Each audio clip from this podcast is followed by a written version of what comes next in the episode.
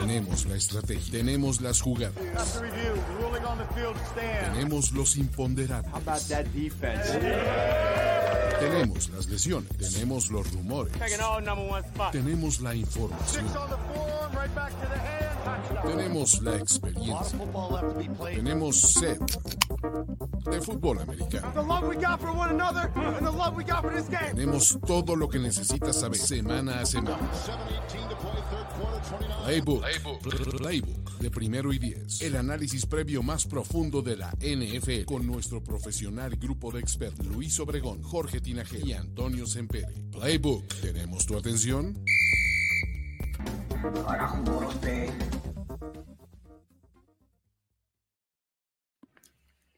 Tenemos playoffs, amigos, amigas. Estamos aquí. Tenemos 12 equipos restantes.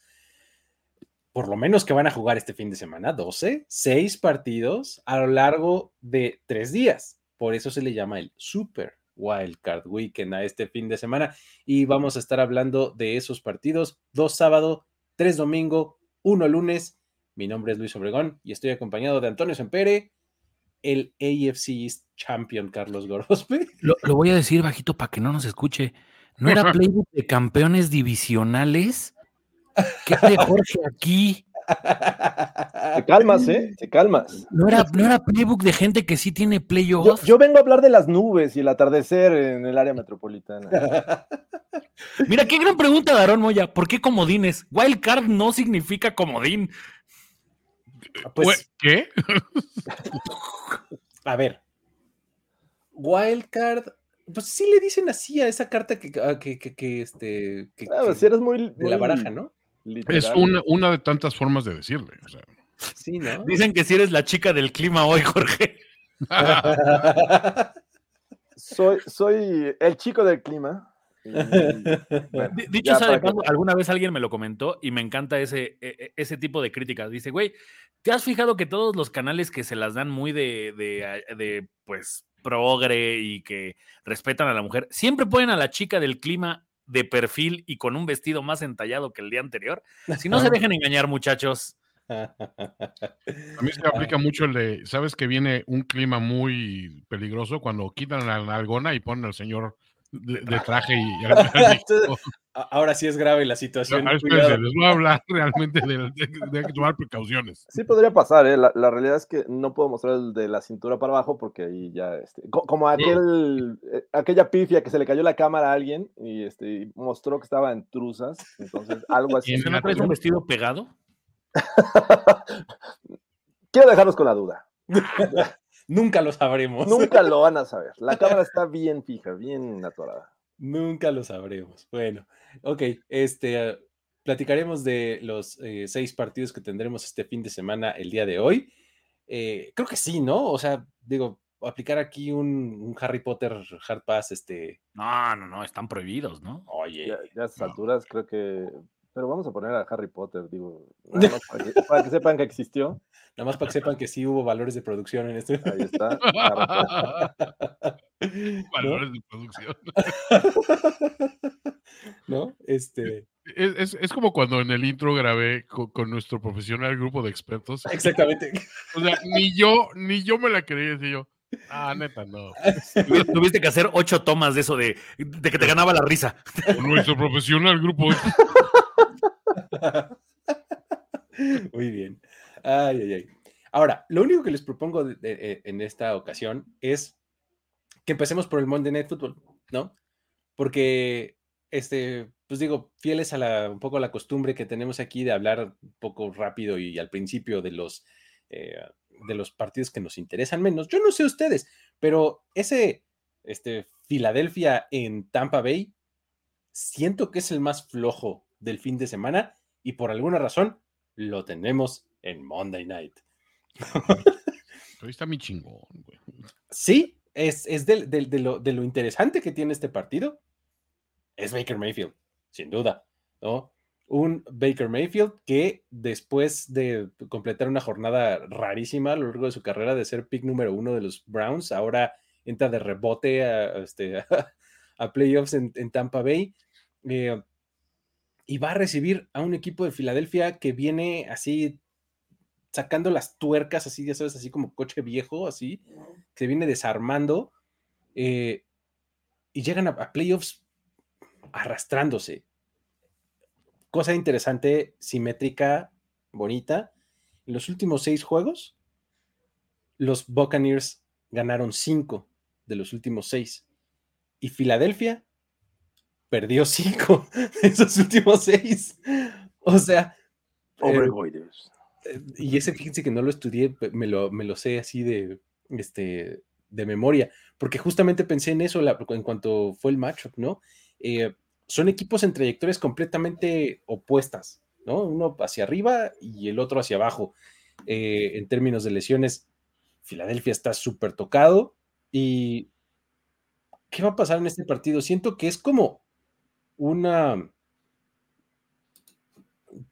siento como que el menos malo va a ganar. No sé, ¿qué opinan, amigos? Eh, denle, entrele, ayúdenme. Eh, es que, ¿sabes qué? O sea, del otro lado tampoco, o sea, no, los Bucks vienen de no anotarle touchdown a Carolina, o sea. Ah, sí, de no anotarle touchdown a Carolina. Y, un, y una semana antes contra los Saints, no habían anotado sino hasta el último cuarto. Iban en ceros. Y, tampoco creo que, que, Tampa sea este lugar como Seattle, por ejemplo, donde dices, no, no me quiero meter a Seattle en playoffs. O sea, neta, son lugares que es como el típico lugar donde sin pensarlo y de verla ni temerla, te eliminan. Los Eagles, o sea, aquí preguntan sobre el dedo de, de Jalen Hurts. Creo que no es problema, va a jugar. O sea, va a jugar, yo creo que sí, pero pues este eh, Jalen Hurts, creo que esa es como su tercera lesión con la que está cargando en la temporada, ¿no? y, o sea, de verdad, qué pésimo tino de la NFL para utilizar su primer Monday Night Football en esto. Para mí era claro el Cowboys Packers en Monday Night Football. O sea, tradición contra el equipo más popular. O sea, tenía todo para hacer Monday Night y nos lo arruinaron, nos lo arruinaron de fea forma siento y creo que esa es la única parte en la que creo que los Bucks pueden ganar el juego es abusar de Mike Evans, pero así, o sea, una serie de ocho pases a Mike Evans, de cinco yardas o de 40, pero, o sea, sí, sí, sí creo que los Bucks deben de empezar fuerte. Incluso si ganan el volado, de una vez lo gano y te anoto y te empiezo a poner nervioso, porque este tipo de cosas son las que le ha pasado a Filadelfia últimamente ya no, ya no tienen tanta capacidad de reacción. Y creo que Tampa en esa parte, si se logra poner arriba en el marcador, sí vamos a tener un Monday Night muy entretenido.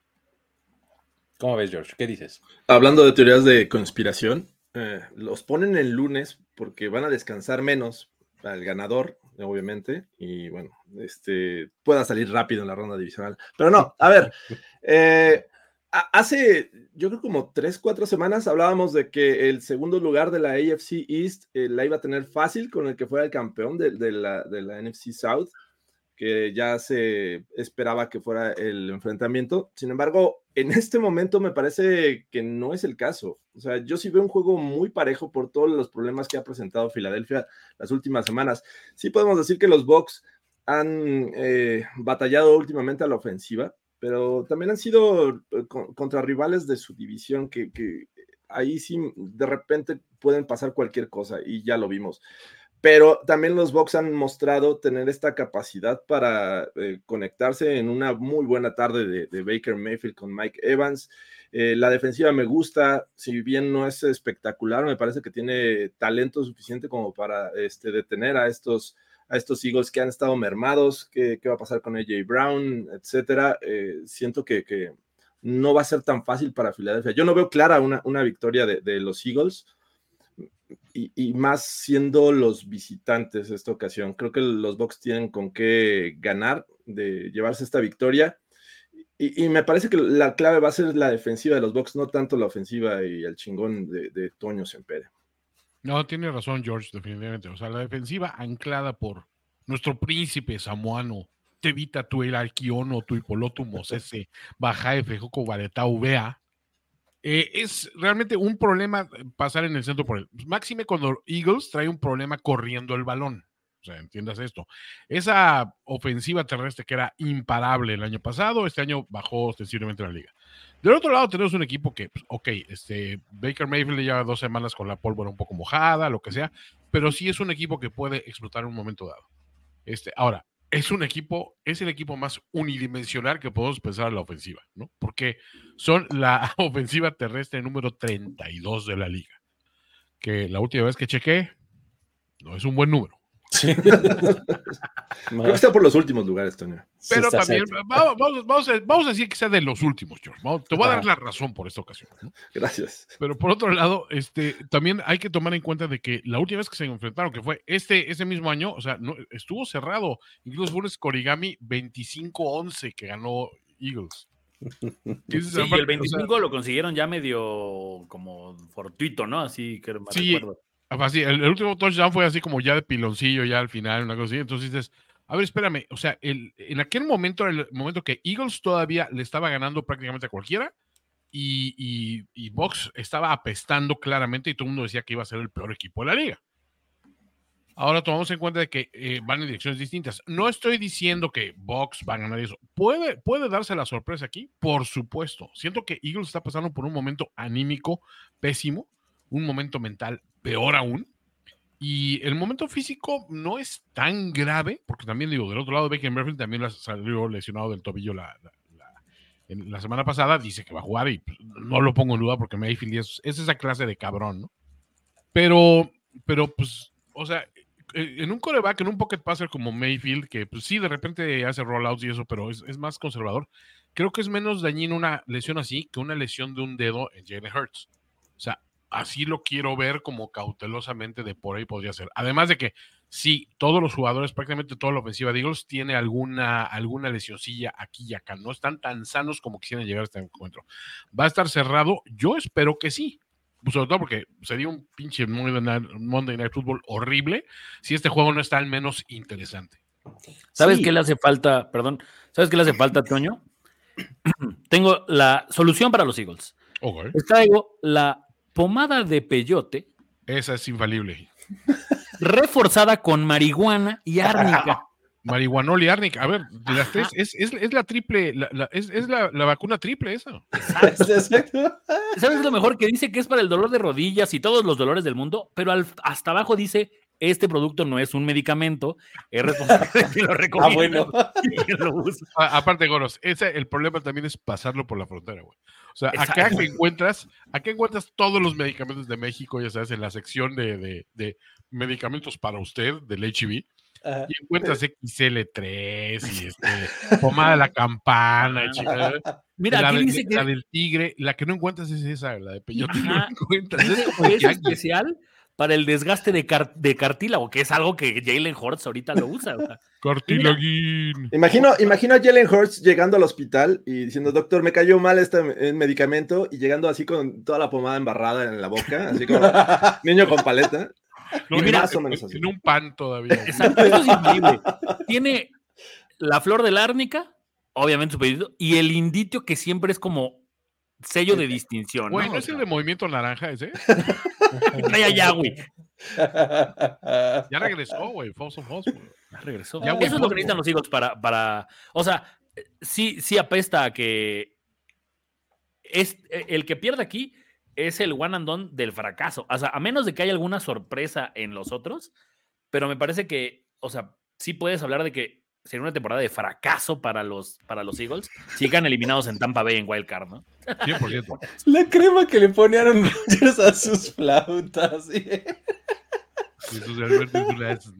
no. Pero a ver, eh, ahí coincido con Goros. O sea, una derrota para Eagles aquí coronaría una temporada, no diría yo de decepción, porque al final de cuentas te metes a playoffs y eso, pero se esperaba mucho más de este equipo. No, O sea, pero sí del colapso.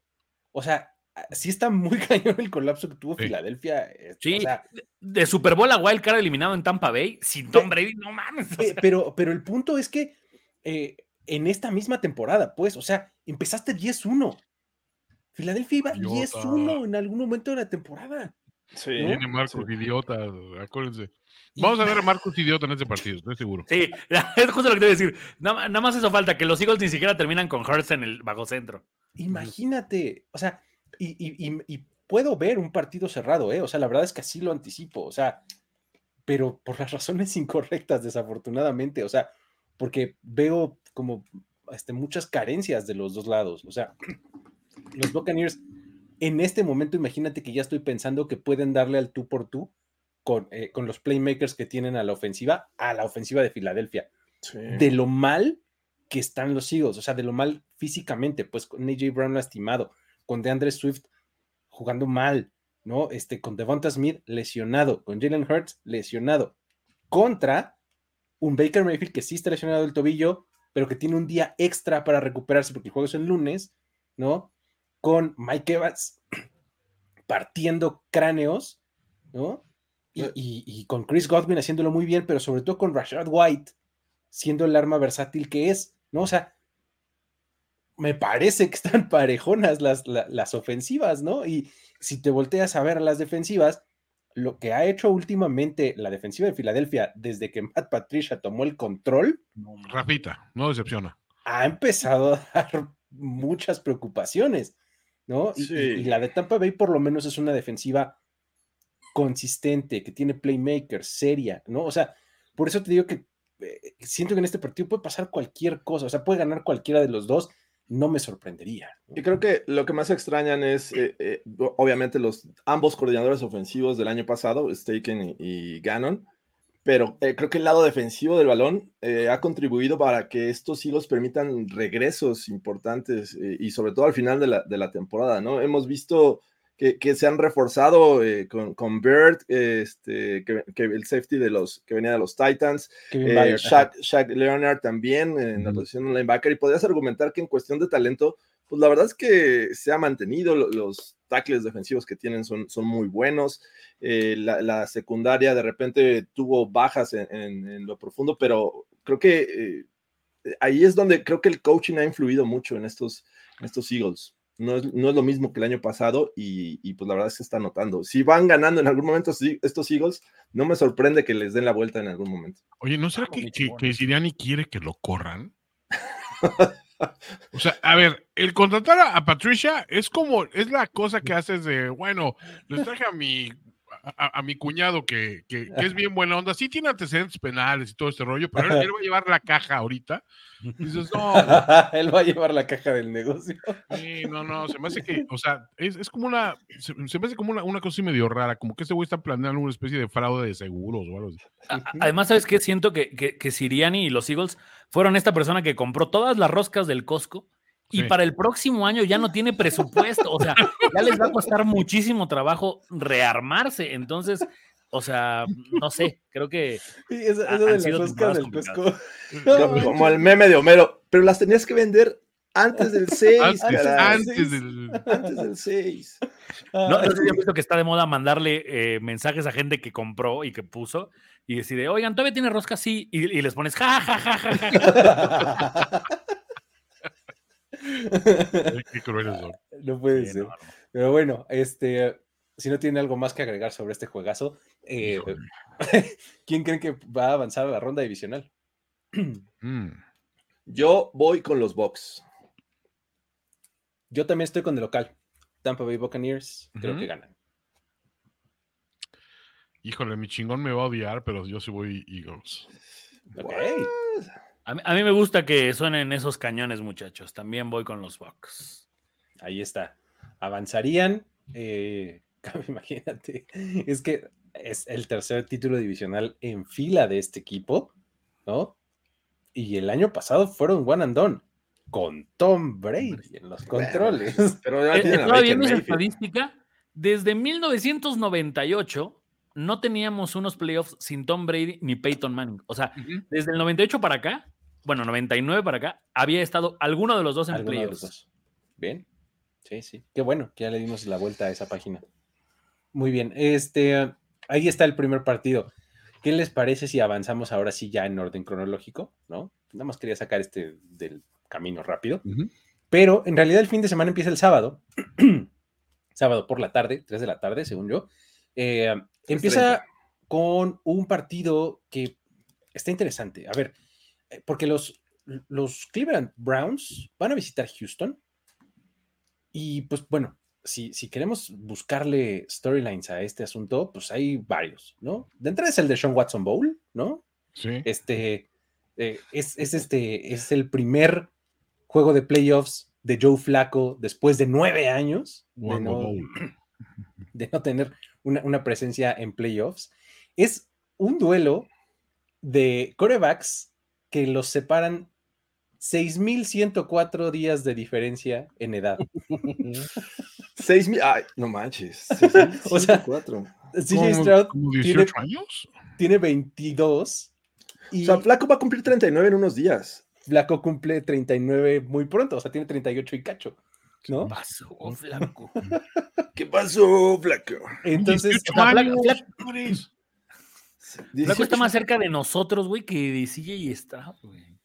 Exactamente. Sí, sí, sí, sí. Entonces, este está padre porque, digo, este, este partido promete, o sea, es, es un rematch de la temporada regular, pero es distinto. Porque en ese entonces ninguno de los corebacks que van a ser titulares en este, en este partido lo fueron ese día, ¿no? Eh, no estaba yo flaco, naturalmente, y CJ Stroud no estuvo en ese juego, ¿no? Entonces, este, Joe Flaco jugó ese partido, no, creo que entró, entró como después o algo sí lo jugó, eh, pero Sí. bueno. No, tuvo cuentas, más de 360 yardas, Joe Flaco, ese juego. fue de, fue de, de los que armó su racha así tremenda, ¿no? Pero bueno, a final de cuentas, me, me urge ver a esta ofensiva de los Texans enfrentando a la defensiva de los Browns, ¿no? O sea, creo que por ahí este, podría estar lo más interesante del juego. No sé qué opinen, ¿cómo lo ven ustedes? Hay otro aspecto. De aquí sale el coach del año. Bien, bien, también. El, el coach del año Bowl. E- Es que o sea, lo que sí siento es que se habla mucho de la defensiva de los Browns. Creo que este partido lo define la defensiva de los Texans. Me ha parecido que lo que ha, le ha funcionado a Cleveland es que le interceptan a Joe Flaco, pero le interceptan ya como en zona del campo rival y entonces Cleveland le ajusta bien a la defensiva y le permite otra vez tener el balón y otra vez como serpientes y escaleras juega Joe Flaco a veces. Pero esta defensiva sí son de las que te mete pick six, sí son las que te regresan un poquito más el balón. O sea, creo que tiene gente joven y muy hábil que puede hacerte bastante daño si es que Joe Flaco llega a perder el balón. Del otro lado, o sea, creo que mientras mantengas a Miles Garrett, no te digo que lejos, que permite tener tres segundos de, de que lance Stroud, es suficiente para que le hagan daño a esa secundaria. No, no me parece que, que la secundaria de los Browns sea tan buena, más bien creo que ha enfrentado a rivales que de repente anduvieron ahí como medio con problemas cuando los enfrentaron. O sea, no sé, eh, ya, ya lo hablaban la semana pasada. O sea, le- le- les han hasta corrido, entonces creo que por ahí, aunque me queme la lengua, Singletary puede tener un buen juego. Hay un, o sea, eh, está interesante el duelo entre Miles Garrett y este um, Laramie Tonsil, ¿no? Es el que va a tener enfrente. Entonces, Tonsil es un muy buen tackle ofensivo. Si no mueven a Miles Garrett de ahí, creo que harían mal, ¿no? Creo que ese es el tipo de jugador que tendría que estar por todos lados, ¿no? Eh, pero sí, la, la- la secundaria y la defensiva de los Texans también está haciendo buenas cosas. Muy bien. O sea, es una defensiva que se roba el balón, una defensiva que este, además puede aprovechar justo eso que dices, Goro. O sea, que, que Joe Flaco de repente pues, se vuelve loco. O sea, siento que, eh, que como está en esta actitud de eh, no fucks given, ya sabes. O sea, Zero Fox. zero. Sí, sí, Así, pero ya, te, ya te topaste contra el otro rival que está igual que tú, que dice, güey, todo lo que escurre es miel. O sea, yo era el Exacto. peor equipo de la temporada pasada, nadie daba mucho por mí y de repente hasta soy campeón divisional. O sea, neta, si los Texans ganan y son eliminados la próxima semana, de todas maneras tienen el novato y, y- y defensivo y ofensivo del año aseguradísimos con Stroud y con este Anderson. O sea, como que siento que, que, que- que los Texans es como, güey, yo vengo aquí a divertirme. En una de esas me termino ligando a la morra más guapa del, de- del antro, pero Ajá. igual y también en la primera chela me tumban, o sea. Y eso a nivel equipo, y es creo que todavía más peligroso, porque esto aplica solamente a Joe Flaco. en, en, en Cleveland. Porque él estaba en su sofá hace dos meses. Claro, todos los demás ¿No? no. Todos los demás no. ¿no? Sí. eh, Nada más quiero decir que la producción me está avisando que somos 211 y 57 likes. No, Lo cual tam- voy a bajar la, voy a bajar la cortina y me vale, me vale dos. No, no Jorge, déjanos trabajar. No es cierto, no es cierto, estoy bron- pero, pero sí estoy enojado, ya, ya estoy enojado. A ver, eh, ya, ya vimos lo, lo que ocurrió en temporada regular y a lo largo de esta temporada 2023 de los Browns, el común denominador, pese a este, este carrusel de corebacks, es la línea ofensiva, muchachos. Creo que la línea ofensiva es muy importante para, para que esta ofensiva camine. No importa quién esté atrás en los controles. Hemos visto victorias de Joe Flaco, de, del Wango, del que me digas, de PJ Walker. eh, digo, Thompson la semana Robinson. pasada ya era mucho decir que, que iba a ganar el quinto coreback de, de esto, que fue Driscoll, si mal no recuerdo. Jeff. Driscoll. Jeff o Driscoll. Jeff o Jake, no sé. Jeff, Jeff Driscoll. Entonces, creo que es para mí la clave de estos, de estos Browns. La, el partido en Houston de temporada regular, pues los hicieron pedazos y los hicieron pedazos con una Mari Cooper que, que estuvo, que no se la creía. El tema en este momento de, de creer que se pueda repetir algo así es el- la falta de juego que tuvo las últimas semanas por lesión, lo descansaron este, contra los Bengals. Entonces, no sé qué tanto vaya a mostrar ahí eh, este, el, el que se lesionó, que se estaba convulsionando también, quién sabe, eh, creo que CJ, Ah. este Moore. Moore, Moore. Eh, Elijah Moore. Elijah Moore. Ajá, Elijah Moore, ajá. Ajá, también no sé qué tanto vaya a ser o, si vaya a estar presente en este juego. Hasta el momento no, no vi el, el reporte de lesionados, pero, pero creo que en la medida que a Joe Flaco le den tiempo para lanzar, ya hemos visto lo que ha hecho. De los cinco juegos en los que participó, solamente el primero que fue contra los Rams no rebasó las 300 yardas. Es algo impresionante. Te va a dar una intercepción, tal vez dos, pero tres pasos de anotación. Y estaba viendo, y este sí es un obregoide, porque eh, imagínate, Joe Flaco ya se iba a retirar con esta racha de, de ocho partidos consecutivos en playoffs, lanzando dos pasos de anotación.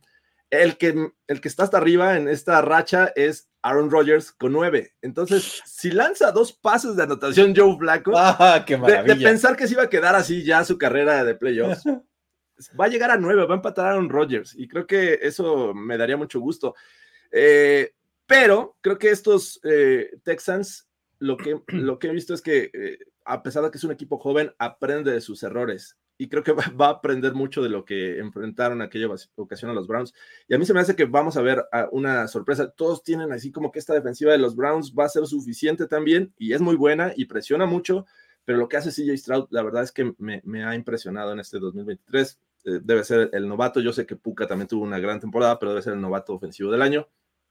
Y, vamos a ver un juego mucho más cerrado de lo que fue en temporada regular, pero yo sí estoy un poquito más cargado a los Texans. Es que ese tema de los Texans, o sea, no se le puso, su, puso suficiente eh, atención el Slowick, se llama Bobby Slowick, el, el coordinador, el coordinador ofensivo. ofensivo. También está en conversaciones, también ya, ya aparece de head coach de otros juegos. O sea, realmente creo que hizo mucho con el material humano. No tenía un gran cuerpo de receptores, no tenía un, un, corredor constante por las lesiones y eso, pero trabajó muy bien con la línea y creo que eso le da una cierta ventaja. Y lo que quieres hacer en, enfrentando a un jugador como, como Miles Garrett, especialmente tener una, una línea que se pueda mover y ajustar rápidamente, ¿no?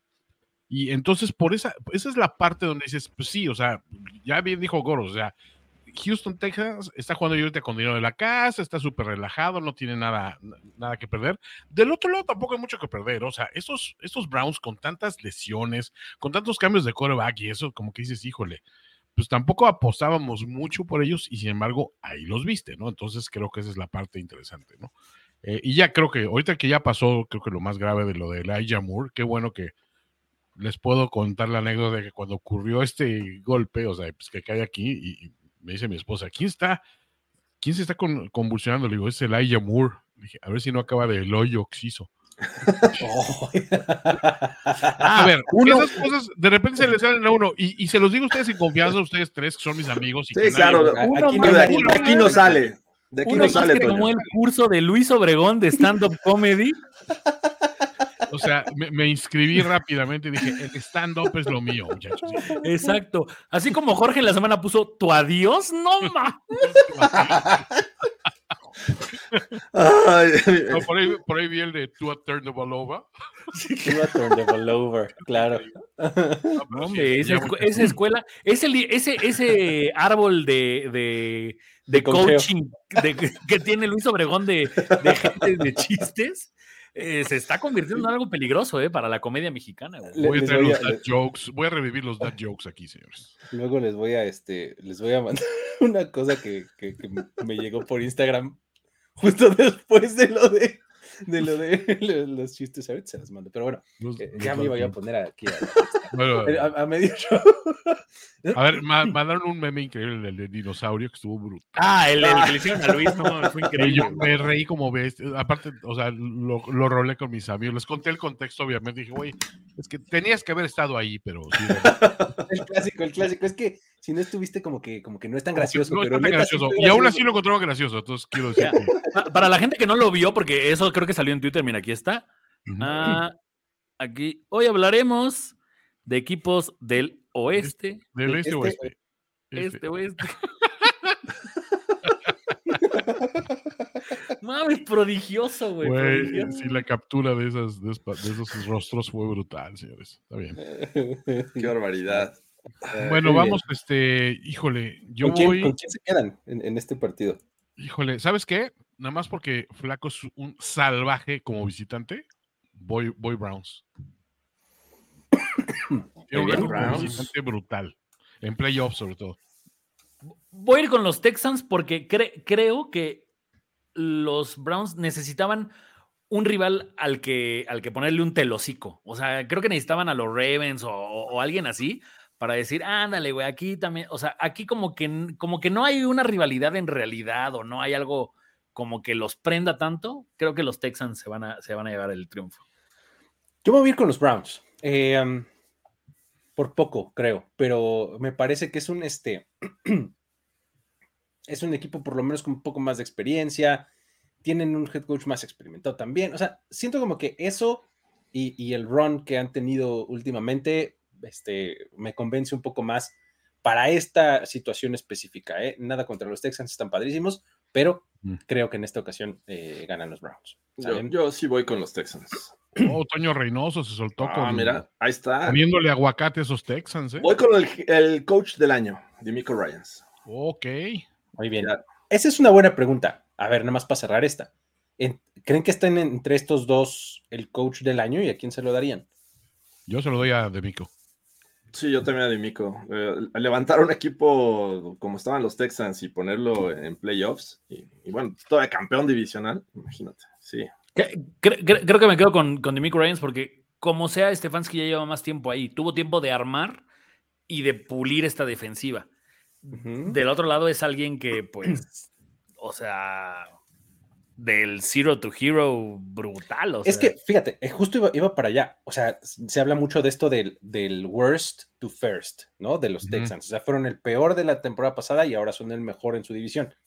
Pero los Browns igual se quedaron, por nada más porque tienen los Ravens ahí enfrente, ¿no? Pero es que justo ahí está mi caso por Stefanski. O sea, probablemente esté de acuerdo con que se lo, se, se lo ganaría de Michael Ryans, pero lo que hace Stefanski está también muy increíble. O sea, el sacar a flote a un equipo con tanta variedad de corebacks, perdiendo tu corredor estrella, perdiendo elementos de tu línea ofensiva. Tyler Conklin, que era su tackle izquierdo, eh, el titular, fue al injury reserve. Todo eso en la división probablemente históricamente más competida, ¿no? Porque los cuatro equipos terminan con récord ganador. Tú seguiste haciendo lo tuyo, ¿no? O sea, ese caso de Stefanski a mí me parece también muy, muy loable, ¿no? A ver, no se le resta nada, pero el argumento de Miguel Rollo es cierto. Browns tiene más ojetes. y este juego no- Tener Sí, no, eh. la baraja ayuda. No, a ver, creo que, ¿sabes qué? Creo que es un problema de apreciación que siempre lo veo, siempre que hay discusiones de MVPs, de coaches del año, de nuevos ofensivos. Pensamos que darle el, el premio a uno sobre otro involucra que el otro no hizo nada. No, a ver, Sí, exacto. quito el sombrero por lo que hizo este más. O sea, la verdad es que Sí. es una cosa situacionalmente cabrosísima lo que, lo que enfrentó y lo hizo de maravilla, o sea, de primer orden. Sí. Pero aquí digo, tienes que elegir uno, uno u otro. O sea, nada más por eso me tengo que decantar por el caso de Demico que dices, coach novato, con mucho jugador novato, sin realmente estrellas establecidas. Este, o sea, digo, y, y ganar su división. O sea, que una división débil, de acuerdo, pero es ganar la división. Entonces, Ni, nada más con, un, con un coordinador defensivo como Jim Schwartz, ¿no? Que también es eh, colaboró bastante con esta defensiva, pero bueno. Sí. Así es.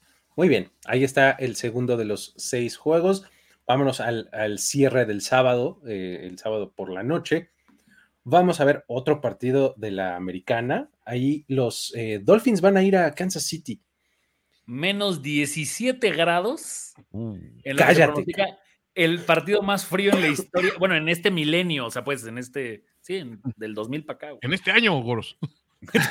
En lo que va del año. En el reciente año que empieza. En todo el 2024. Oye, este, aquí eh, veremos una vez más. Este también fue eh, match de temporada regular. Este fue el que se jugó en Alemania, ¿no? Eh, ah, entonces, ahora sí, Tyreek Hill va a regresar por primera vez al Arrowhead desde que Sí. fue exiliado, ¿no? De, de ese lugar cuando no le quisieron pagar. Eh, eh, es el, curiosamente, también, es el primer partido de playoffs de Tua Tagovailoa Es correcto. quería yo ah, hacer memoria y efectivamente el pasó fue Skyler Thompson, Sí, no estuvo. el titular, La esposa No. de Walter White. la esposa de Walter White. Exactamente. Este, eh, es- esto también está interesante. Eh, tiene eh, eh, este equipo de Miami un caso muy similar al de Filadelfia, ¿no? En donde de verdad se le están saliendo las ruedas al coche. O sea, eran probablemente el equipo que más me gustaba de la temporada regular, que más me gustaba ver jugar. Era muy divertido verlos jugar a la ofensiva. Poco a poco empiezan a perder piezas, empiezan a perder es- este, esa diversidad, porque siguen siendo muy explosivos, ¿no? Pero al principio, al Yo, principio, George, George empezó de, ah, bien, al principio estoy interesado. este, Tienes toda mi atención. pero de repente pues, pues, tienen menos, menos armas a su disposición, ¿no? A la ofensiva, pero sobre todo a la defensiva. La cantidad de bajas que han tenido eh, eh, de ese lado del balón está muy impresionante y no puedes subestimar que enfrente hay un tipo que se llama Andy Reid y otro que se llama Patrick Mahomes, ¿no? O sea, sí, pero vamos a analizar de colapsos a colapsos. Creo que Kansas City también lo que vimos esta, esta temporada, que arrancando, o sea, arrancan perdiendo, para empezar, ¿no? o sea, algo atípico. Y de repente empiezan a sumar derrotas y derrotas y derrotas. Y de repente empieza a ver que el equipo no, no hay cohesión. Y de repente empieza a ver que ofensivamente no ofrecen gran cosa. Y de repente cuando decías, no, espérate, pero ahora sí trae una defensiva muy chingona. Es la ofensiva número dos de la liga y aún así no les alcanza para cerrar contundentemente la temporada. Y también, digo, viene toda la cuestión de lo de Chris Jones, que se reportó tarde, etcétera. O sea, creo que son muchos elementos que también, sí, o sea, yo digo que ob- obviamente podemos hablar de, de un colapso de los Dolphins, creo que sí, o sea, son varios todos los puntos, pero vamos a, decir que, que Kansas City, o sea, su colapso también es ostensible de, de temporada a temporada, ¿no? Y digo, ya, o sea, digo, creo que estos dos equipos tienen que darse de santos de que hay unos Jacksonville Jaguars, que ese sí fue un colapso en toda la, de, de- de- Sí. de- de- de primer orden, para que no se acuerde más gente de, de lo mal que lo hicieron. Oye, pero es que, a ver, o sea, es- tam- sí han sido varios, o bueno, más bien fueron varios los equipos que, que llevaron esta tendencia, ¿no? Hacia el final de... Eagles, Kansas City, vamos a decir Dolphins por cómo arrancaron a cómo cerraron, vamos a decir Jacksonville Jaguars, Muchachos, a ustedes que les encanta que yo hable de mis Bills, está el chiste de, es 3 de diciembre, ujú, Filadelfia está 10 10-1, Miami está 10-1, o 10 10-2, perdón, y los ujú. Jaguars están 9-6 y Buffalo está 6-6. Solo uno de ellos fue campeón divisional. Sí, campeón divisional, sí. Y otro se perdió playoffs. es, es a lo que me refiero. O sea, los, los momentos, o sea, los equipos que, que- que van con momentum a la baja, normalmente, o sea, la historia nos, nos lo ha comprobado así, no necesariamente les va muy bien en playoffs y al contrario, a los que cierran fuerte, es a los que les acaba yendo muy bien, ¿no? Entonces, eh, está, está interesante. Sí, siento honestamente que a ninguno de los dos les vino mal el juego, güey. Porque los dos vienen como a la baja. Entonces creo que todavía, o sea, el que gane va a decir, pero llega divisional, güey. O sea, sabes, como que eh, si- siento que los Dolphins podrían ganar el juego y decir, a ver, o sea, sí llegué destartalado y todo, pero, o sea, yo estoy en divisional, ¿no? Y, y ganándole a los Chiefs, o sea. Además, saqué a los Ajá, o Chiefs. ¿no? ¿Sabes? Creo, creo- creo que es un juego, o sea, no es como el de, el de, por ejemplo, el de Cowboys, que dices, güey, o sea, neta, los Cowboys mientras jueguen en Dallas va a estar muy cañón ganarles, o sea, tienen estas cosas como el de los Rams y el de Detroit, que crees que los Rams lo pueden lograr porque pues cerraron fuerte, ¿no? Aquí no, los dos cerraron como medio a trompicones y creo que le va a salvar la temporada al que gane. Tal vez a Oh. los Chiefs no, porque evidentemente esperas que este equipo llegue mínimo al campeonato de conferencia, pero, o sea, creo que si los Dolphins lo, lo, lo sacan el juego, va a ser así como de, güey, no mames, sí, otra vez me van a venir Ravens a poner la madrina de mi vida, pero yo eliminé a Kansas City. Y es difícil de, creer que estos Dolphins mermados puedan ganarle en Arrowhead a unos Chiefs que sí, la ofensiva le costó mucho trabajo generar las mismas oportunidades y, puntos que en 2022. Sin embargo, creo que la defensiva de los Chiefs fue la que los mantuvo ahí por muchas ocasiones. Esta defensiva jugó totalmente distinto a lo que fue en 2022.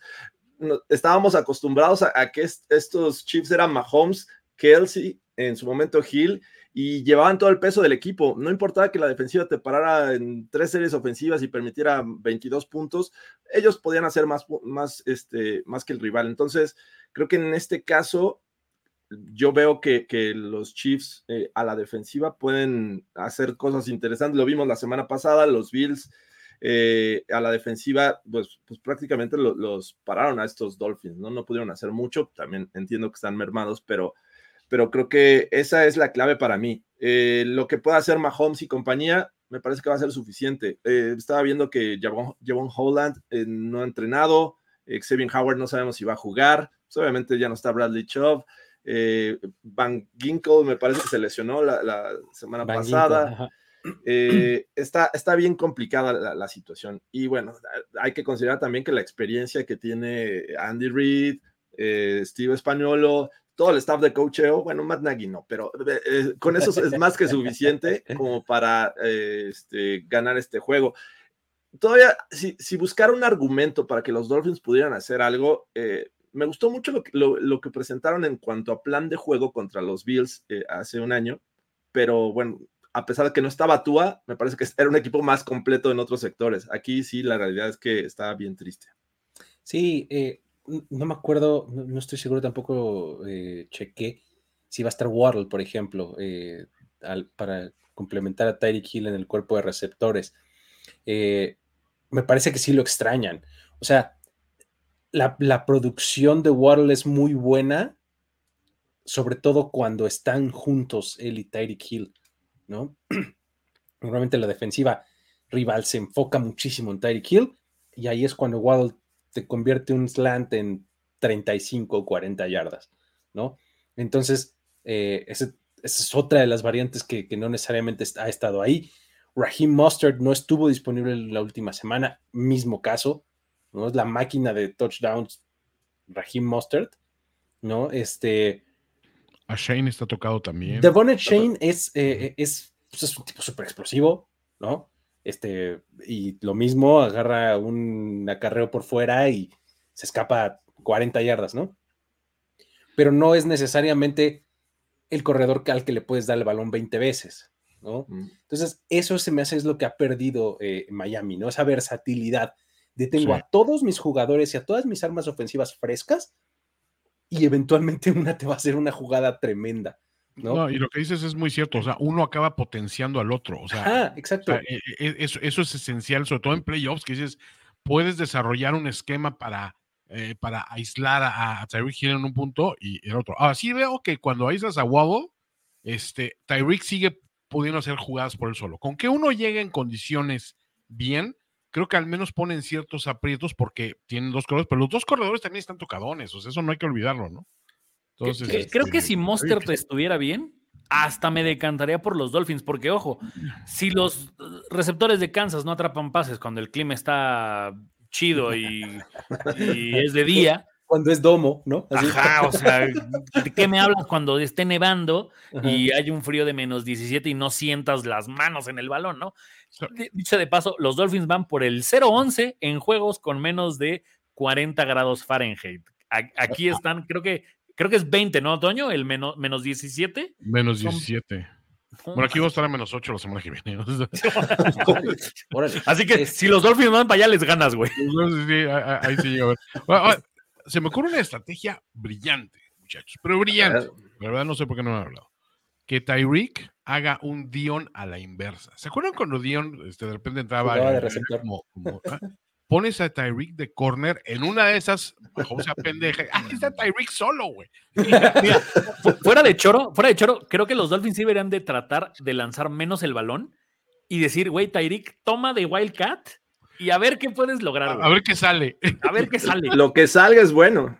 Sí, sí, sí. Sí, sí tienes que echar mano de la inventiva en un juego así. O sea, todo Sí. se vale, ¿no? O sea, Sí, y, sí, y lo que sí, el, el factor clima va a jugar, y creo que como viejo lesbiano que soy de esta transmisión, es justo mencionar de que lo que tiene que hacer Tyreek Hill para llegar en condiciones a Arrowhead es llegar bien abrigado, que le pida un bodysuit, por ejemplo, a la novia de Jake Browning. Y ya, con eso, señores, que como, como térmico, ya, con eso va. Sí, sí, sí. Ah, Pues bueno. Eh, vamos a decir entonces que Chiefs. Sí. Duele, pero Chiefs. ¿Sabes por qué? A ver, a otra cuestión. Cuando presionas a Tua, lo metes en problemas. O sea, si, si, eh, o sea, traen, eh, creo que récord de 1-5 con, cuando lo capturas tres veces, ¿no? Y creo que Chris Jones, o sea, se especializa en matar a corebacks con, como él en juegos así.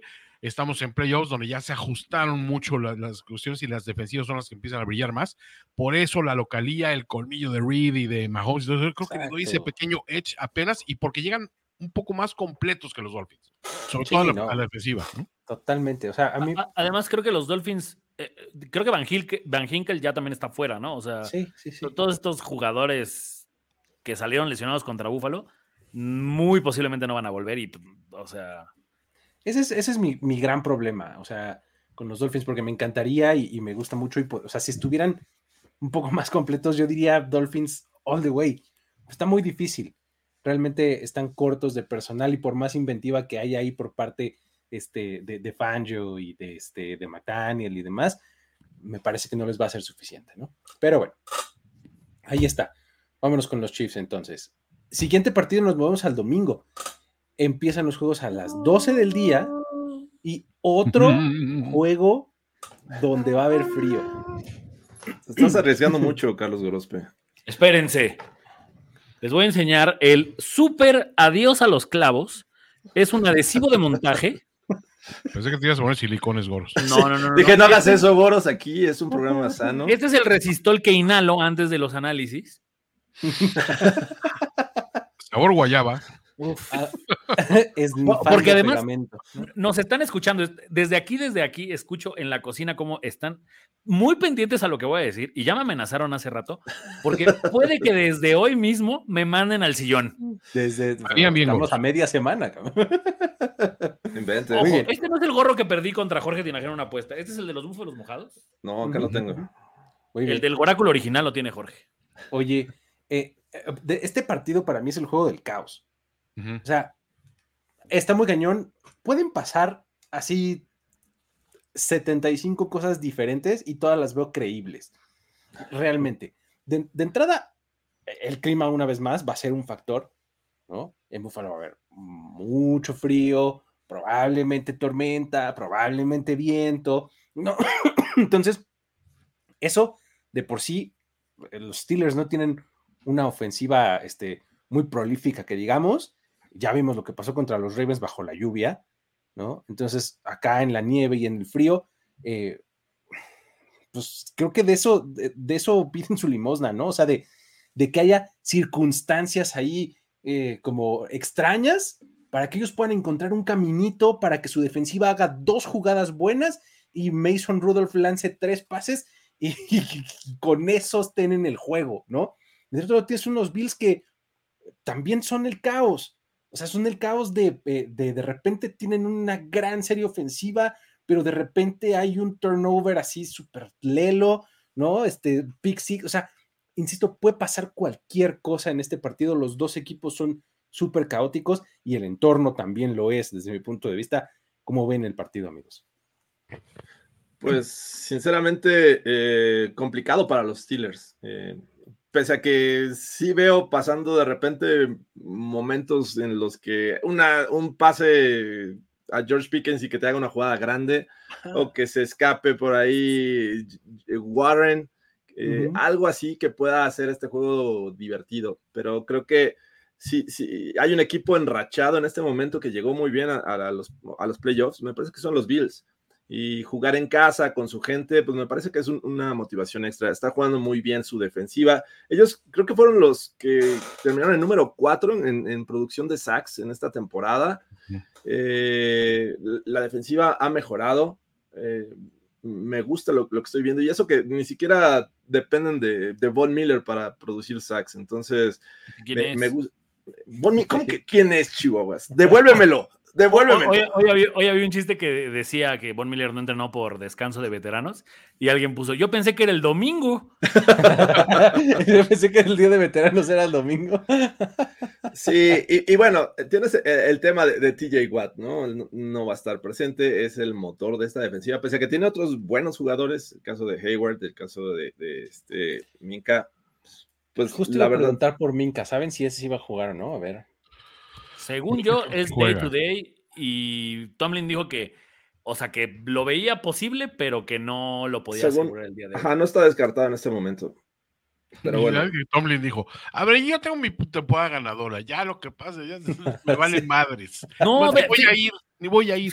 Fíjense que yo sí tengo miedo y no lo digo por contrato ni porque quiera dormir hoy en la cama, pero O sea, es que, a ver, Búfalo siempre se las arregla en enero para romper el corazón de maneras insospechadas. Llámense los 13 segundos o una patada white right. ¿No les parece que este es uno de esos que dices, güey, Búfalo no lo puede perder con Mason Rudolph? O sea, es, la Billy Special para mí, perder de una manera insospechada en playoffs. Ajá. Y del otro lado, o sea, de los últimos juegos de Búfalo, los dos que en el papel eran los más fáciles fueron los que más se le complicaron. El de los Chargers y el de los Pats. Eso, esa parte es la que digo, güey, o sea, a ver. Contra corebacks que dices. Mm, sí. ¿Cómo crees? sí, de verdad. O sea, y, del otro lado, a la hora de hacer el análisis de, los Steelers, el tema es que nunca se dan por vencido, y no lo digo en un tema como de, de, ah, de luchones, sino de que de verdad, o sea, si crees que ya les ganaste, ahí es donde Búfalo es en especial en esos momentos donde dicen, no, yo creo que hoy sí gano fácil. Van y le ponen una chinga. Ya nos ganaron un juego inaugural cuando se supone que con equipos especiales, ¿no? Les bloquearon una patada. Entonces, de ese lado, o sea, yo sigo en mi papel de que Búfalo es tan buen equipo que son su peor enemigo. O sea, los Josh Allen es el peor enemigo de los Bills y a la vez es el, el, héroe de los el héroe, exacto. Para, mí, ya lo dije la semana pasada, es el Chicharito Hernández de la NFL. Güey. Es que, te mete goles ridículos y te intercepta de maneras ridículas, pero hay veces que tiene buenas estadísticas. Es, de verdad, o sea, es, es, caos. O sea, por eso te digo que este para mí es el juego del caos. O sea, eh, puede pasar cualquier cosa. O sea, te puede lanzar tres intercepciones, pero cuatro touchdowns, ¿no? y dices, bueno, ok, va, compro las intercepciones, no hay problema, porque además de estos cuatro touchdowns va a meter otro por tierra, ¿no? Y va a correr 75 yardas, ¿no? O sea, dices, lanza las intercepciones, ¿no?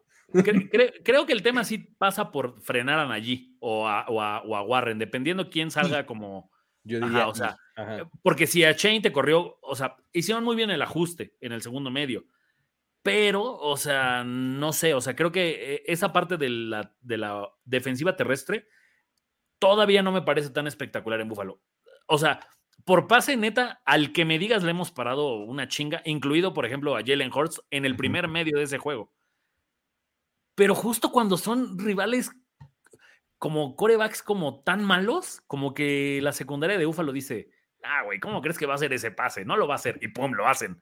O sea, es que la lógica por todos lados te dice que, Pittsburgh no debería estar, ya no se diga en este juego presente, o sea, en el, en el marcador o como contendiente. O sea, no debería estar en playoffs. O sea, llevamos literalmente las últimas cinco semanas del año diciendo, bueno, ahora sí se la pela a con su marca ganadora. Bueno, o sea, a lo mejor gana, pero no se van a meter a playoffs porque necesita que le haga el milagrito todo mundo. Y de repente ahí siguen. Y ha tenido esas victorias insospechadas que cuántas veces, eh, al menos tres de sus victorias esta temporada, fue juegos en los que ya estaban descartados. De repente dependen de un error del rival, de un fumble inesperado, de un balón perdido en una situación completamente fortuita y le cae a, su favor. Yo siento que esa, esa suerte, ese factor suerte que a final de cuentas sí existe de cierta manera, o digamos, vamos a hablar de suerte como eventos fortuitos, no que tengas buena o mala suerte, eventos fortuitos que se decantan a tu favor. Estadísticamente ocurre y este año como que le tocó a ellos. El año pasado fueron a los Vikings. Y por eso andaban ganando todos los jueguitos cerrados y eso, eso eran ellos. Este año no se repitió. Bueno, esa situación es lo único que puede inspirar ese, ese, ese miedo que siente Goros de la Billy Special, porque estadísticamente en todos los renglones, o sea, fuera nada más del de balones perdidos, me parece, estadísticamente Búfalo es no solo superior, es bastante superior, holgadamente superior. La defensiva, a lo mejor también la defensiva total es un poquito superior a este Pittsburgh, pero, o sea, tomemos en cuenta a qué equipos han enfrentado unos y otros. Y dices, creo que la lógica me dice que, que esto, mientras Allen mantenga un poco de cordura y diga, a ver, no tengo que intentar hacer todas estas pendejadas, no tengo que tener tanto miedo a un sack, a comerme un pinche sack, sino decir, bueno, pues me como el sack y después a ver qué pasa. Con eso creo que es suficiente para inclinar la balanza lo necesario para ganar y para ganar sin apuros. Si él solito se empieza a meter en pedos, ahí es donde ya la super cagamos. Es que ve el juego de Miami, Luis. O sea, si, si no hubiera dejado ir todos esos puntos que dejó ir, el juego se termina 35-14 favor Búfalo, güey. Sí, o sea, y se acaba en la primera mitad, casi, casi. o sea, sí, sí, o sea pero siento que en esta parte del tema, y eso sí, para mí es muy claro, y eso es fuera de mami y fuera de resistol, la mentalidad de Búfalo en playoffs es muy endeble. Es, o sea, ahí, ahí es cuando de repente de verdad dices, güey, la vamos a cagar, la vamos a cagar, y la cagan. Y del otro lado estás contra el equipo que nada más está esperando a que tantito la cagues para decir, güey, soy los Steelers, seis veces campeones de Super Bowl. Ahorita te, y te chingan, güey. O sea, Ahora, Goros, yo tengo una pregunta para ti. ¿Qué prefieres, Goros? ¿Perder en una primera ronda por una, una tomliña, una, una cosa así, este, una Billy Special? ¿O llegar a una instancia que dices, ya, está el Super Bowl a la vista y perder contra un rival que te, te, te derrotó por la, por la Así que por la superioridad en, estrategia y en ejecución. Ah, híjole, es, que he, vivido las dos partes. Es que, o sea, una es, la derrota noble, porque dices, bueno, caímos luchando contra un rival de manera toda, pero güey, las, o sea, duelen distinto. Sí, pero esa, esa te revela tu límite. No, o sea, según yo era bien bueno. Y mira, me vinieron a parar. Te, lo voy a poner, te lo voy a poner así. Cuando perdimos contra Kansas el campeonato de la americana, dije, güey, no había manera. O sea, este es nuestro límite y está chido y nos vamos a armar para ganarle a Kansas. La de los 13 segundos es descorazonadora, güey. O sea, es de, no mames, los teníamos. Creo, creo, me quedo, siempre me voy a quedar con la primera. Porque por lo menos tengo el, el consuelo pendejo en el sentido de que en los dos te eliminan, de decir, pero nos eliminamos nosotros solos. Seguimos siendo nuestro peor rival. Exacto, es a lo que me refiero. La otra te revela la verdad, ¿no? Sí, o sea, si dices, no era tan bueno como pensaba. Y sobre todo cuando ya vas a saber cómo le fue a Kansas City. Imagínate que los Dolphins ganen. Mejor hubiera ido a, Kansas City. Exactamente. En lugar de ser campeón. en Kansas City, maldita sea. ¿no? que, que, de ese lado, creo, creo que ahí sí. Eh, me gusta que Búfalo sea el, juego de domingo a las 12, porque ya tuviste dos juegos para. Seguramente ya te diste cuenta que no te puedes confiar, que eso generalmente pasa en un juego. Generalmente el primer juego de playoffs es bien gitano por lo mismo, porque como que todavía están empezando y hay, y hay, y hay equipos que se confían y los echan en luego, luego. Y después también ya pasó lo de Miami, Kansas City, que, o sea, por ejemplo, aquella vez de los 13 segundos, yo recuerdo que el tema que tenía Búfalo hiper hypeado es que si ganaba, la final de conferencia era en Búfalo, porque Bengals ya la había ganado a los Titans una noche antes. Entonces, era como, güey, o sea, nada más tenemos que quitarnos estos güeyes y recibimos el campeonato de la AFC. Entonces, creo que ese era el hype.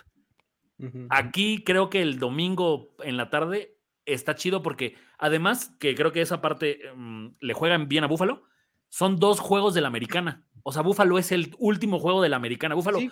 ganando sabe cuál es su ruta. primero Y luego toda la nacional. Ya sabe que ganando juegas contra Kansas en Búfalo o contra el Texans eh, Cleveland. eh, este, o sea, cre- creo que de ese lado eh, le, le vino bien a Búfalo eso. Y sí, honestamente, cualquier cosa que sea victoria de, de los Steelers, no sé si Te fracasa, salva. Pero no, no, no. O sea, si los Steelers ganan, Sobrevives. Sobrevivo, voy a tener casa. Sí. Quien creo que ya no debería de tener casa es McDermott. O sea, perder este juego o sea, neta, no te puede, no puedes echarte esa carrera de llegar, levantar tu temporada y terminar como el 2 para que te elimine el 7 en casa, güey. Y más los Steelers. O sea, Vas por la sopilota. sí, claro, o Bravel, güey. Imagínate a Bravel en los. Este es el año para, para no tener coach. Sacas del retiro a Nick Saban. Es más, agarro, agarro a Pete Carroll de, de head coach, mi coordinador defensivo Bravel y mi coordinador ofensivo eh, Nick Saban. Imagínate la, la nómina que está ahí. Pero bueno, Dicen que no va a vivir el special. Muchachos, lo he visto demasiadas veces. O sea, ¿ustedes creen que me lo estoy inventando? No. no. Oye, entonces, ¿quién, ¿quién creemos que gana este partido? ¿Cómo lo ven? No, voy Bills. Sí, creo que los Bills deberían de ganar. Yo, yo creo que la Billy Special va, va a tardar hasta el juego de campeonato. Espera un poco. Espero un poco más. Yo, yo creo que, a ver, somos 367, 119 likes. La verdad está muy triste. Voy a usar mi Harry Potter en el de los Cowboys si esto no mejora, muchachos. Sí, sí. Estamos 1 a 3 en el, en el ratio de. Sí, no, tiene que estar al 50%. What, what, what? Muy bien. Muy bien. Entonces, as- a- así es como eh, cierran los juegos de la americana. Eh, luego, el domingo en la tarde, viene el juego, el primero de la nacional, en donde los Packers van a visitar Dallas para enfrentar a los Cowboys. A ver, yo, amigos, de verdad, siempre les digo esto a, a toda la gente que, que me pregunta sobre este partido. Más allá del análisis, a mí este juego me trae recuerdos de Vietnam. Ven, eh, son unos playoffs muy feos. o sea, la verdad, digo, lo analizas y todo, ya te calmas. Pero los recuerdos de Vietnam, o sea, el, el- el post-traumatic stress es real para mí el, el- el jugar contra Green Bay en, en playoffs. Pero o eso fue con Rogers, güey. ¿Ya Bueno, ves? O sea, ya después ven, todo el mundo me dice eso, ah, pero era Aaron Rodgers. Sí, o sea, sí. Mira, yo Pero- solamente voy a decir algo, Luis, y después de esto voy a ir por una cerveza. Que las ranas sean amarillas y verdes. ¿Es coincidencia o destino? es causa o destino, ¿no? Es origen o destino. Este, a ver, ahora sí, entrando al análisis. Eh, pues, de- hay que, creo que empezar diciendo lo obvio. Los Cowboys son un trabuco en casa. O sea, se ven como una planadora prácticamente cada vez que juegan en el ATT Stadium y van a enfrentar a un equipo de los Packers que está lleno de jóvenes, la verdad. O sea, me parece que ese es el análisis como más, más vago y de introducción, ¿no? Es un equipo con un quarterback muy experimentado, con un head coach muy experimentado, contra un equipo súper, súper joven, jugando en un estadio en donde los Cowboys son súper buenos, ¿no?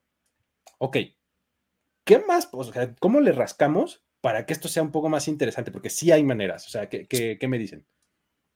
Yo, yo argumentaría que eh, sí es un equipo joven el de los Packers, pero me parece que con la experiencia de un coach como, como Matt LaFleur, que ha estado en playoffs, sí, de repente ha decepcionado con Aaron Rodgers, pero creo que si hay alguien que puede tranquilizar a estos jóvenes y sacar lo mejor de ellos, es Matt LaFleur.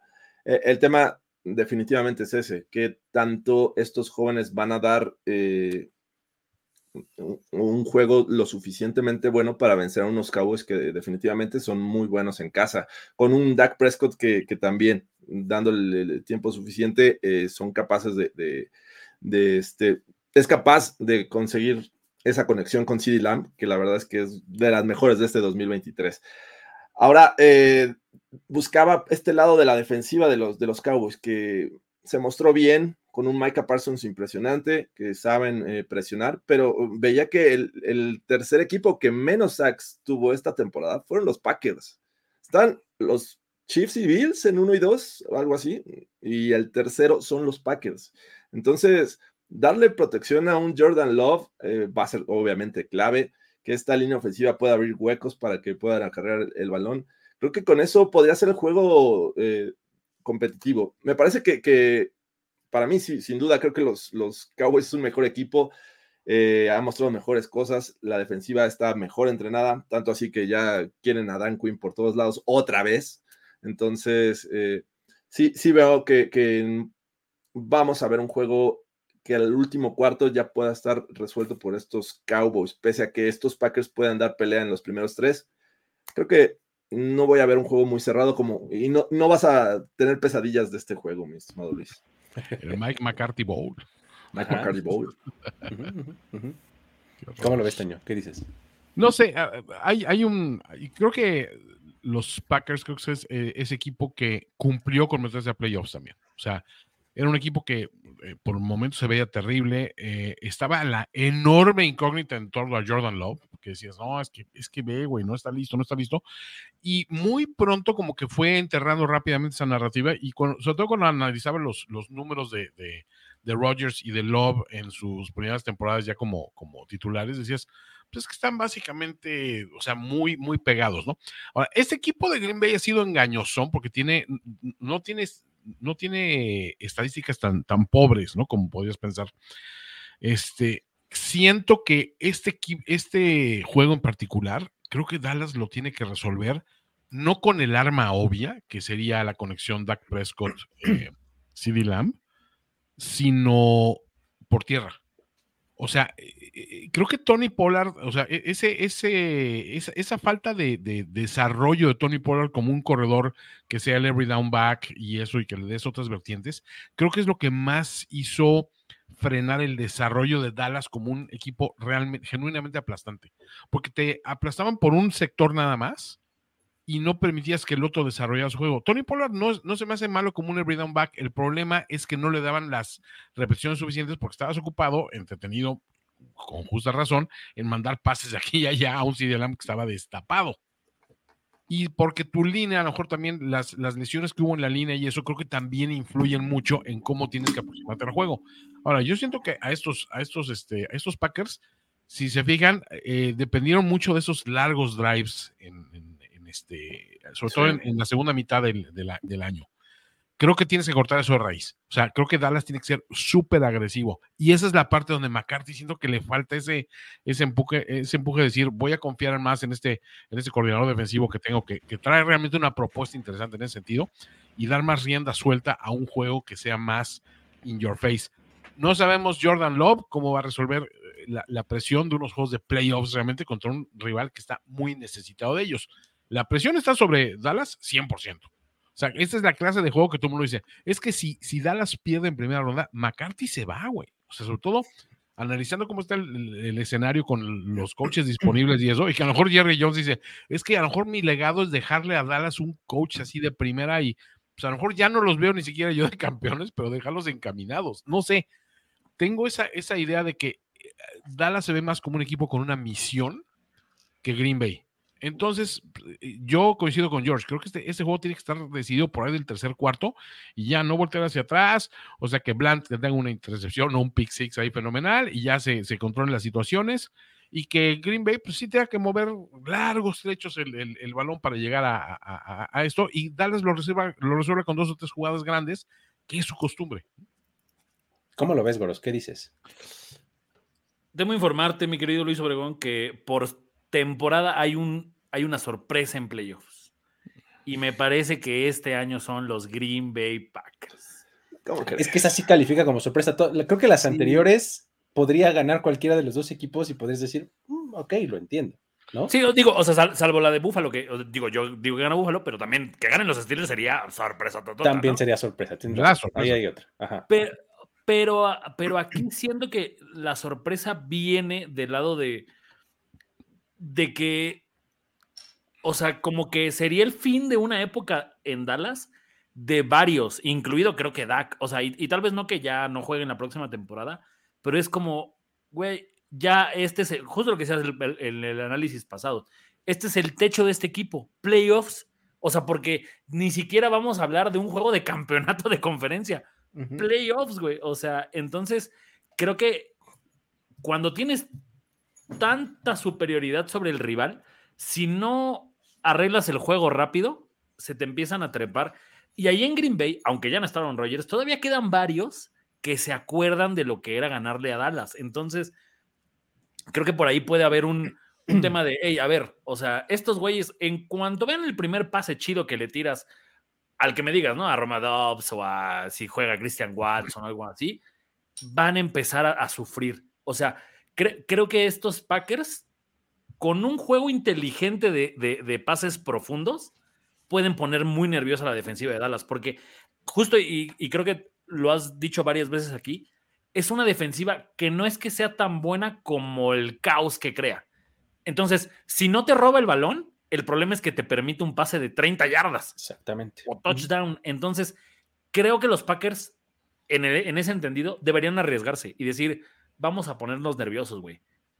Las- eh, por serie, vamos a tirar un pase largo de 20 o 30 yardas y en una de esas, si nos sale, vamos a empezar a, a- hacer que todos estos recuerdos de, güey, es que son los Packers, creo que el récord es 10-1 o algo así, estaba viendo en, en- en- no sé si en playoffs entre Dallas y Green Bay, o sea que es demasiado el, el como pues, el dominio que tienen sobre otro, que además incluso, o sea, vaya, nos acordamos mucho del juego de Des Bryant, pero el que, el que gana Aaron Rodgers en Dallas es igual de ridículo, o sea, Ah. Dallas lo tenía Sí. liquidado, güey.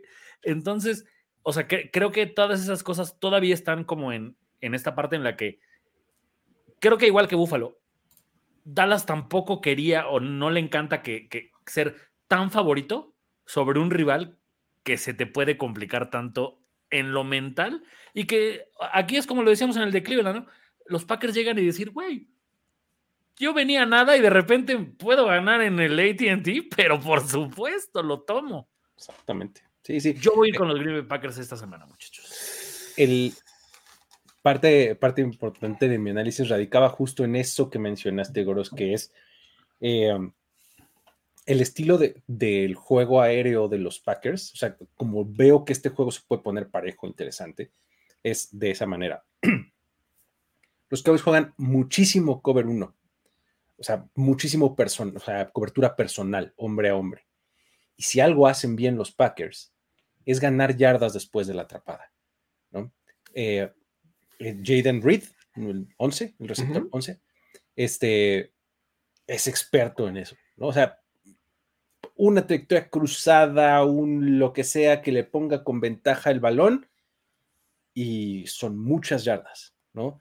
Y de repente un cruce, una confusión, no sé cuánto, y el balón le pasa por encima de la cabeza al safety y es touchdown, ¿no? O sea, ahí es en donde esa es la forma en la que se le han complicado los partidos a los Cowboys. Los que han perdido han sido de, de esa forma, es una, y la otra es cuando les corres el balón por encima. O sea, cuando sales temprano y les impones el juego terrestre. Y Aaron Jones está jugando muy bien últimamente. No está de vuelta, está sano, etcétera. Entonces, creo que esa es la forma en la que los Packers pueden decir, yo voy a ir a hacer juego, voy a ir a proponer esta forma de hacer partido a la ofensiva. Ahora, O, o- o sea, es que, perdón, pero es que ahí es morirte con la tuya. Y eso es donde siempre va a ser peligroso alguien, porque no los obligas a hacer algo diferente. No es que Dallas sea una secundaria impenetrable. Es como, no, güey, Green Bay, ¿a esto juegas? Muérete con esto, güey. O sea, exacto. Listo. Sí, y, y del otro lado, el, el punto de, de la ofensiva de los Cowboys, eh, yo la neta no me alejaría de CD Lamb. O sea, completó 135 pases en la temporada, échale otros 11. cabrón. O sea, me Pero- explico, sobre todo porque con esta defensiva que durante la temporada varias veces demostró que pues, bueno, hacía ver como All Pro a todo mundo. Dale, O sea, mismo caso que dices, güey. O sea, se- muérete con la tuya. O sea, si es CD Lamb, una y otra y otra vez, y de repente en zona roja hay un Brandon Cooks que está solo cruzando el terreno de juego. Hay un Ferguson en el centro del campo que se va a imponer físicamente, ¿no? Sí. Este, creo que eh, eso es como veo que los Cowboys podrían. Y, y Ferguson, nada más complementando con, con lo que dices, es, eh, se ha vuelto clave en terceras oportunidades. súper bueno. Es el objetivo favorito de, de, de CeeDee Lamb y sabe que, que también puede generar yardas después de la recepción. O sea, es un Ujú. objetivo muy grande, muy fuerte, rompe tacleadas y responde en terceras oportunidades. Digo, es- entiendo que la lógica de CeeDee Lamb es el mejor de, de estos Cowboys, pero también Brandon Cooks y pues lo que puedan hacer también desde el backfield. Así es que sí, yo, yo sí creo que por momentos va a ser divertido, pero los Cowboys lo van a resolver. Exacto, más o menos así. Así es como lo vemos. Perfecto. Toño, ¿tú vas con los Cowboys? Sí, cerrado, pero con Cowboys, a de cuentas. Cerrado, ok, muy bien. O sea, Ah. un- una anotación de diferencia. ¿Se acuerdan lo que les decía? No sé si una o varias veces durante la temporada. No hay juegos cerrados de los Cowboys. no existen. Siempre son palizas. Para un lado, para el otro. Exactamente, son palizas. Son los play. Los play. Ahora vamos a ver si algo, algo así pasa. ¿no? Eh, um, domingo por la noche tenemos el segundo partido de la conferencia nacional y El en partido. este El encuentro es, sí, es el, eh, el que todos queremos ver. O sea, los Rams van a ir a enfrentar a los Lions en una delicia de juego que presenta, o sea, mucho se habla de cómo Matthew Stafford va a ir a que es juego de revancha. No, la revancha es de Jared Goff. Sí. o sea, Jared Goff fue el que salió, bueno, casi a- con una patada en el trasero de Detroit. O sea, si alguien tiene razones para vengarse, ese es Jared Goff. Sí, salió de Los Ángeles. ¿Y sabes qué es lo peor? Que, que Jared Goff pierde el Super Bowl y dicen, güey, no sirves, traen al otro y ese sí gana el Super Bowl.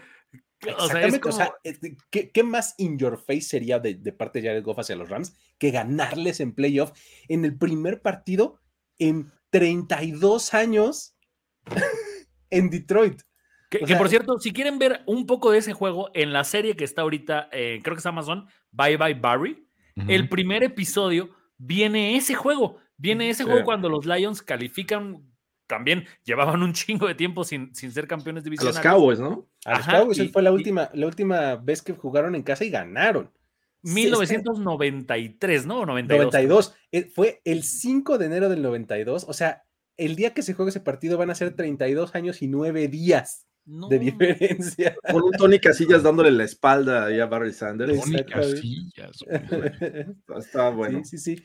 Este va a ser una delicia este partido por ese storyline y porque si los intercambios y no sé cuánto, pero también en fútbol se va a estar, bastante bueno porque eh, no podemos olvidar que los Lions son una ofensiva súper prolífera. ¿no? O sea, lanzan el balón, corren el balón, anotan touchdowns, todos, ¿no? Y del otro lado tenemos un equipo de los Rams que también es súper productivo, que desde que se dieron cuenta de que Kyron Williams era su corredor clave, está haciendo las cosas muy bien. Pucanacú está rompiendo récords de receptor novato. Cooper Cup sigue siendo Cooper Cup. Y todo orquestado por Matthew Stafford y Sean McVay, ¿no? Entonces, realmente es un partido muy, muy interesante. Creo que a favor de los Rams está el hecho de que la defensiva de los Lions es muy permisiva, ¿no? Que les va a permitir anotar cerca de 30 puntos, ¿no? Entonces, se va a poner bueno el tiroteo desde mi punto de vista. ¿Cómo lo ven? ¿Qué dicen? Es que Dan Campbell se va a jugar todas. Sí lo veo como la clase de este es el juego donde les voy a enseñar quién es Dan Campbell. Para, para que no digan, es que no aprendió la semana pasada con jugando de las ah, y claro, y todo, voy a ir por todas las conversiones de dos puntos, igual después de castigo, y aunque me manden a hacer las conversiones de la yarda 20, todas porque soy Dan Campbell. O sea, siento que va a ser el juego de genio y figura donde o vamos a conocer que Dan Campbell no va a cambiar su estilo, o vamos a decir, ay, güey, ¿te acuerdas? O sea, ¿cómo, cómo fue criticado fíjate que llegaron los playoffs y digo, ok, vamos a, vamos a analizar si esto realmente es una cuestión de, de, estadística y de análisis objetivo de los números y de las posibilidades y de lo que dictan los cánones de lo conocido, o si este juego se juega con, con huevos y echándole ganas y el rarraísmo que, que, que le ha distinguido en su carrera, ¿no? A, fi, a, a final de cuentas. Entonces, quiero creer que la experiencia de los Rams aquí va a pesar. O sea, estamos, es un equipo que está dos años separado de, ser el, el, campeón del Super Bowl. O sea, no es un equipo que, que tenga eh, unas debilidades muy claras en algún renglón, si te fijas. O sea, en algunos no es tan sólido como solía ser, pero sigue siendo un equipo fuerte y la parte, el, el, ADN eh, principal no ha cambiado. O sea, siguen siendo este equipo que puede sacarte una jugada explosiva en dos patadas, que tiene un coreback que puede hacer toda, puede completar toda clase de pases, ¿no? O sea, eso, eso le sabemos a Stafford. Y también pueden lanzarte toda clase de intercepciones por estar arriesgando el valor de esa manera. Y del otro lado tienes un coreback que es su contra, no es un coreback que haga toda clase de pases, pero es un coreback que puede ser de repente enrachado súper efectivo y puede encontrar una vena y está explotando por ahí y de repente se desmorona, pero como mazapán en un vaso de leche caliente, ¿no? Entonces dices, no, güey, o sea, no hay nada predecible en este juego y eso es lo primero que me gusta. Y en el segundo término, obviamente, todas esas narrativas, ¿no? De, bueno, la historia entre ambos, el hecho de que los dos equipos mejoraron con el cambio de coreback, siendo, siendo honestos, y el hecho de que los dos equipos ofrecen un panorama interesantísimo, gane quien gane. Porque dices, los Lions pueden ser ese equipo que rompe no solo esa racha de no ganar una división, sino que gana un juego de playoffs. O sea, se mete ahora sí que en la conversación de los equipos contendientes con toda claridad, ya desbancando para mí del segundo sitio a, en, en, la conferencia a, Eagles, que para mí Eagles no está ahí precisamente. Y por, lado, por el otro lado, si ganan los Rams, sabes que se están enfrentando, o, sea, se, se dirigen una, en un patrón de, choque contra unos Niners que son el equipo que es su rival natural, ¿no? Entonces, creo que está interesante por todos lados. Los dos tienen jugadores explosivos, dinámicos, que desbalancean el, juego de uno a otro. Y me gustaría ver un pinche shootout así, pero así enfermizo. ¿se acuerdan ese juego de la ronda del Super Wildcard Weekend que, que rompió los, el récord de puntos en playoffs? Y que sea este. Es que además, Toño, o sea, en lo que dices, este juego para mí define el Sunday night de la próxima semana. Porque sí. o quieres ver Lions Cowboys, la revancha, uh. o quieres ver Rams Niners, güey. O sea, no mames, los dos juegos están. Es increíble, güey. Sí, o sea, que, que, creo que este juego es entretenido por eso, porque aquí, si todo sale bien, ya, ya llegamos todos con nuestros equipos calificados a la ronda divisional, y entonces ahora sí puedes ver la NFL, ¿no? Es como. ¿De qué estás hablando, Carlos? Bueno, Jorge, tu equipo ya no estaba en divisional. Ah, okay. Pero, bueno. o sea, siento que, que en, en, en esta parte de de las emociones y sensaciones del, del, del, partido, creo que los Lions les puede jugar un poco en contra. Esto es un clásico de equipo que llega por primera vez a playoffs después de mucho tiempo. Se quiere comer tan cabrón el pastel de un bocado que de repente se termina atragantando. Y creo que Matthew Stafford es esa persona que justo les puede dar demasiados problemas. O sea, y, y, y ya ni siquiera digámoslo porque jugó ahí, sino por el tipo de coreback que es.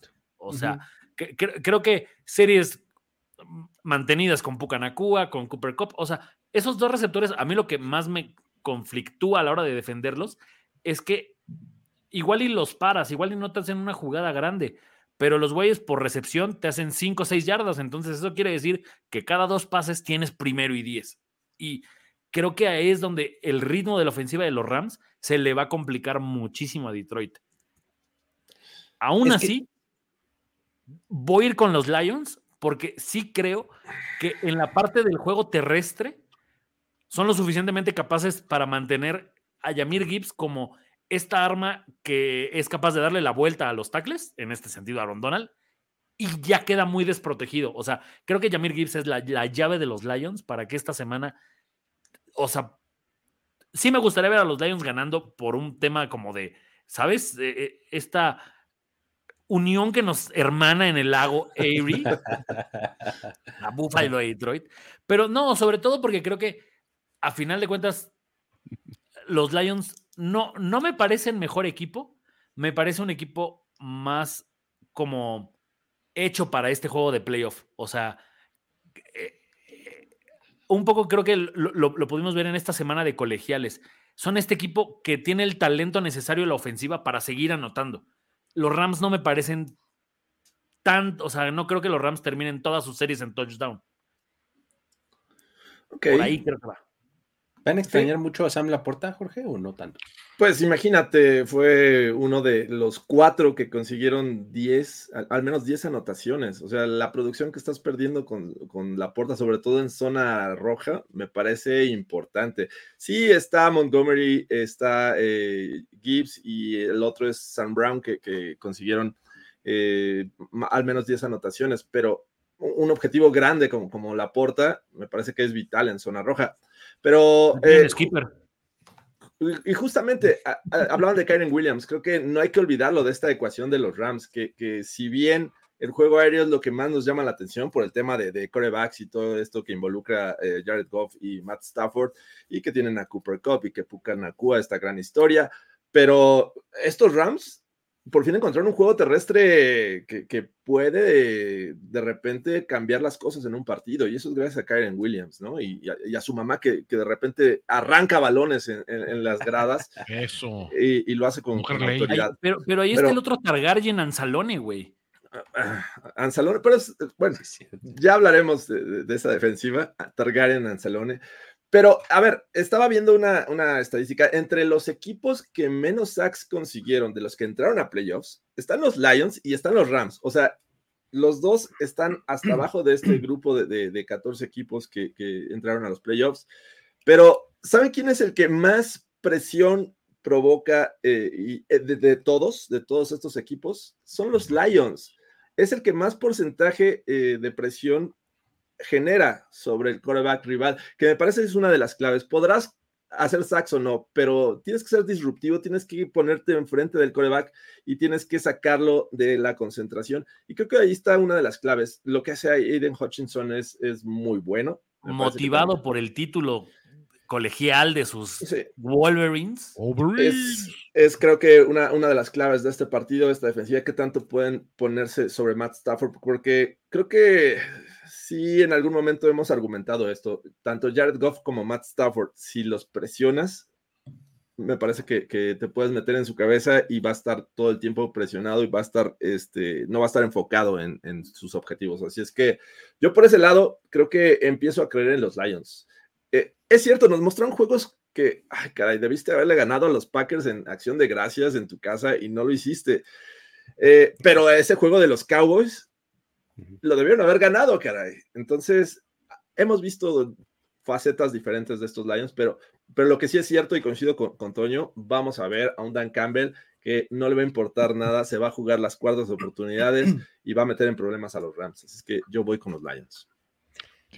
A ver, en el, en el análisis, este, coreback head coach, Dan Campbell o Sean McVay, No, bueno, ahí Sean McVay. ¿qué hubo? McVay, Sean sí. McVay.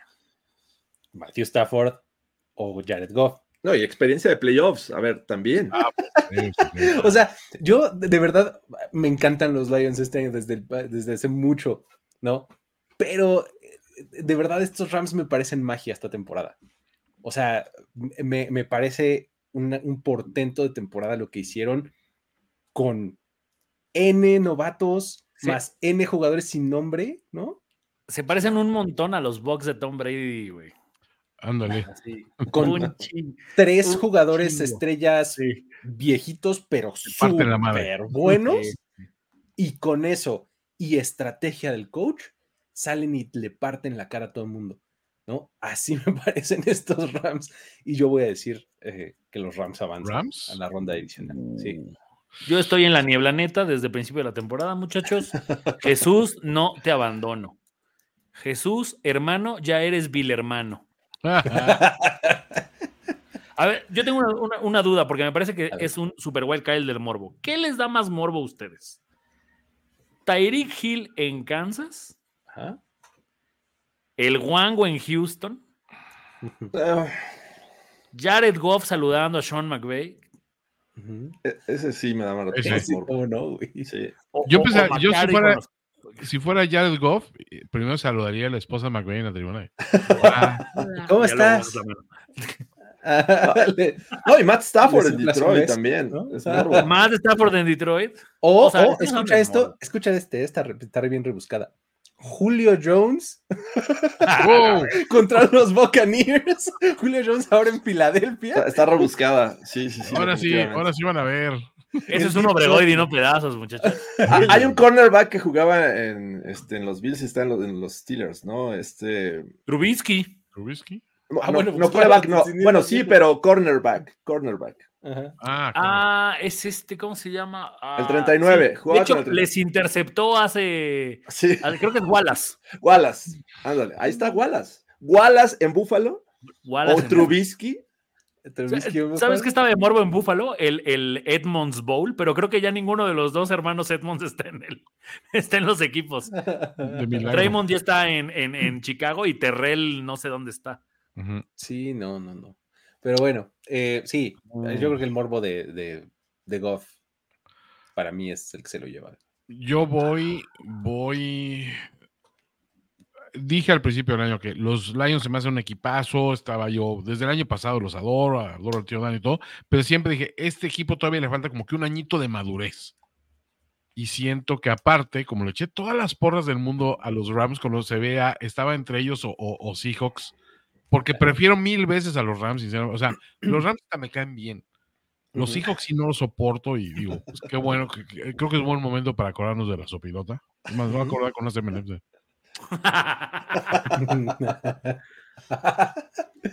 Muy bien. Ujú.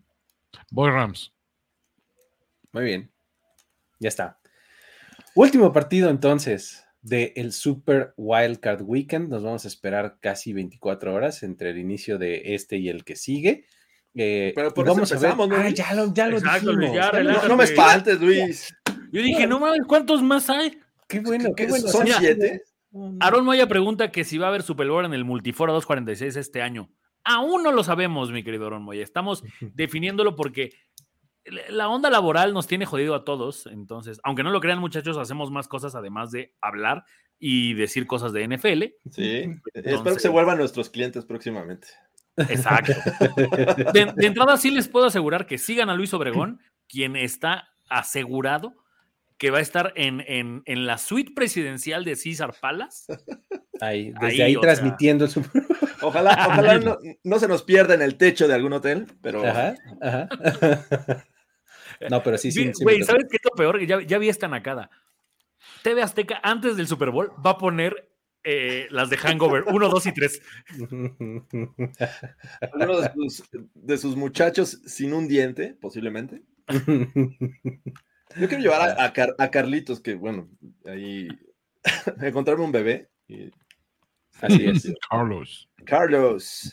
Pero bueno, Muy bien. Pues bueno, entonces con eso tendríamos ya eh, eh, listo este playbook. Una hora treinta, qué decencia, man. Y eso que hablamos un montón de cada. sí, cada pues, partido. playoffs, playoffs. 422 personas. ¿Cuántos likes? Ah. Eh, déjame decir, el próximo se los va a vender caro, eh, va, va a haber este Hard Pass, digo Harry Oh. Potter. 171, no, no llegamos ni, a la- ni al 50% de rating. Hala ahí, muchachos. ¿Qué pasa? O- Oye, te- te- te- tengo una pregunta porque Jorge y yo estamos, estamos decidiendo, Jorge y yo, eh, crashear el multiverso, irle al mismo equipo de la UFL. Y están los renegados de Arlington, me parece. ¿Qué, qué- qué tal está la UFL pegando allá? Mm. Estamos en busca de equipo. Es que la UFL, según yo, se acaba de fusionar además con La XFL. Ujú. Sí, sí, sí. Es XFL con USFL. Ajá, exactamente.